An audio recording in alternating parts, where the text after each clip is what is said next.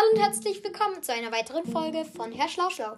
Heute geht es um Schlaginstrumente. Viel Spaß! Das wohl bekannteste Schlaginstrument ist wohl das Schlagzeug. Es ist auch das umfangreichste.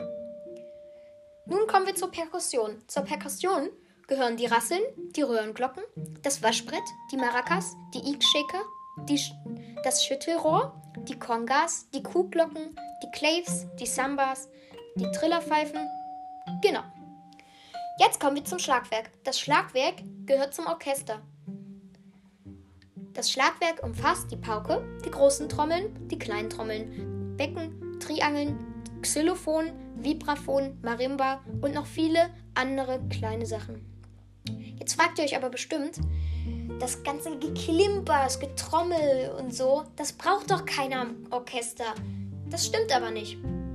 Nämlich, die, ja, das Schlagwerk im Orchester gibt sozusagen den Takt vor.